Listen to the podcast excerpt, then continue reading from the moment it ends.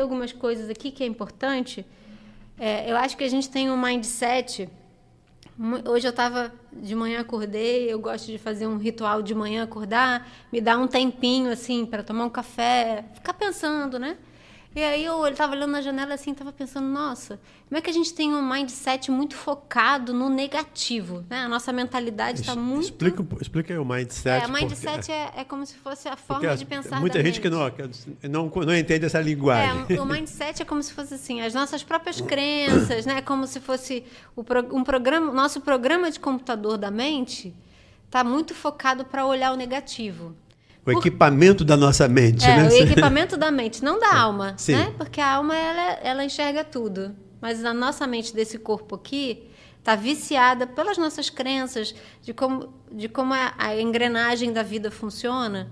A gente tem esse olhar para o negativo. E como é que é o olhar no negativo? Eu já ouvi muitas pessoas falando assim: "Ah, eu espero sempre o pior mesmo, porque aí se vier o melhor, eu estou no lucro". né? Então a gente tem uma mentalidade de estar tá sempre olhando para o que vai dar errado como se isso fosse ser uma garantia de que a gente não vai se decepcionar, de que a gente não vai se frustrar, de que se vier o mal a gente está preparado, se vier o ruim a gente está preparado. E essa é uma grande armadilha, uma grande mentira que a gente conta para gente. Porque dentro do entendimento da nossa neuropsicologia, da neurobiologia do nosso corpo, quando a gente está o tempo todo esperando o pior, a gente está ativando o nosso corpo o tempo todo para o alarme. A gente está o tempo todo em alerta, o tempo todo em preparação para um ataque, o tempo todo em preparação porque algo vai acontecer. E aí a gente perde a grande habilidade que a gente tem de defesa, que é a real observação do que está acontecendo. Quem, você já não viu assim uma pessoa, por exemplo, está tão imersa nos próprios pensamentos dela que ela é, começa a atravessar a rua sem ver se o sinal está fechado? A pessoa está tão imersa nos pensamentos dela que ela começa a falar sozinha ela não presta atenção no que está acontecendo ao redor, das pessoas que passam. Né? Então, esse estado de alerta, que muitas vezes a gente cria essa mentalidade do negativo, então eu vou olhar tudo sempre pelo prisma negativo, porque assim eu vou me defender, vou deixar de ser inocente, não vou cair numa armadilha. Só que, em realidade, a gente está mais vulnerável ainda a cair numa armadilha. Por quê? Porque a gente perde a nossa capacidade inata, nossa intuição, o contato com a nossa intuição, o contato com o sensível, o contato com o sutil. Porque o sutil ele não se comunica numa energia do medo o seu guia espiritual não vai se conectar com você com a energia do medo. Ele vai se conectar com você quando você pausar e sentir gratidão e agradecer pela vida, e ler uma página do Evangelho, ler uma, um, um, outro livro que faz você refletir, trazer boas reflexões. É nessa hora em que você sutiliza e você se permite receber a intuição. Então, se você está o tempo todo vibrando no negativo, no seu dia a dia, dificilmente o espírito que está te acompanhando vai dizer assim: olha, presta atenção, olha aí o cara do lado. E aí você não vai ouvir, porque você está aqui ó, no celular, ó, olhando a notícia ruim do negócio, pensando que, é meu Deus, meu chefe. Né? Então, o quanto é importante a gente desprogramar esse lugar onde a gente está sempre pensando no negativo. Isso significa que a maldade não existe no mundo? Significa que as más intenções não existem no mundo? Claro que não. Mas é desprogramar essa imaginação de que se a gente está o tempo todo esperando o pior, né, a gente está protegido. Porque isso não é uma verdade. Isso é ao contrário. Isso desprepara a gente.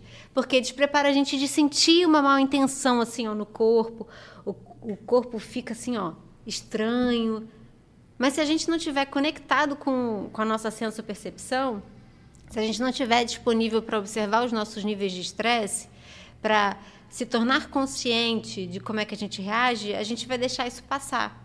E vai começar a viver as imaginações e as criações mentais da nossa mente. Né? Hoje a gente não tem mais medo da, do leão que vai talvez é, comer a gente na caverna. A gente tem medo de outras coisas, mais do âmbito da mente. É, se alguma coisa acontecer comigo.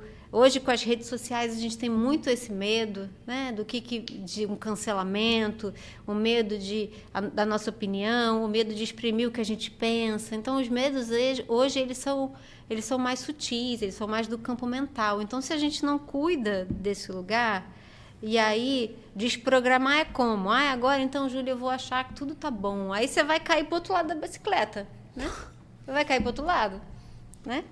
Não é achar que tá tudo bem, que todo mundo é bonzinho, que a vida é ótima. É entender que assim, tá bom, peraí, deixa eu, eu observar isso aqui, o fato como ele é. Tem, existe um exercício de comunicação não violenta, inclusive o primeiro passo da, da, da metodologia criado pelo Marshall Rosenberg, que é para facilitar as conexões e as relações entre as pessoas, é a observação. Então tem um exercício assim que, ele, que a gente mostra um retrato, uma imagem, e aí a gente pede para as pessoas descreverem o que, que você está o que, que você está vendo nessa imagem? O que, que você está sentindo quando você olha essa imagem? E geralmente as pessoas elas descrevem a imagem a partir do que e aprendendo a olhar. Ah, isso aqui é uma xícara, tem uma água dentro. É, a Júlia a Júlia bebe quando quando ela fala muito, ela deve estar tá com sede, né? Começar a perceber que a maioria das coisas que a gente vê são mais a nossa a nossa impressão do que são realmente uma um fato. Né? Perguntar também ajuda. Às vezes a gente cria muita história mental na nossa mente. Então, assim.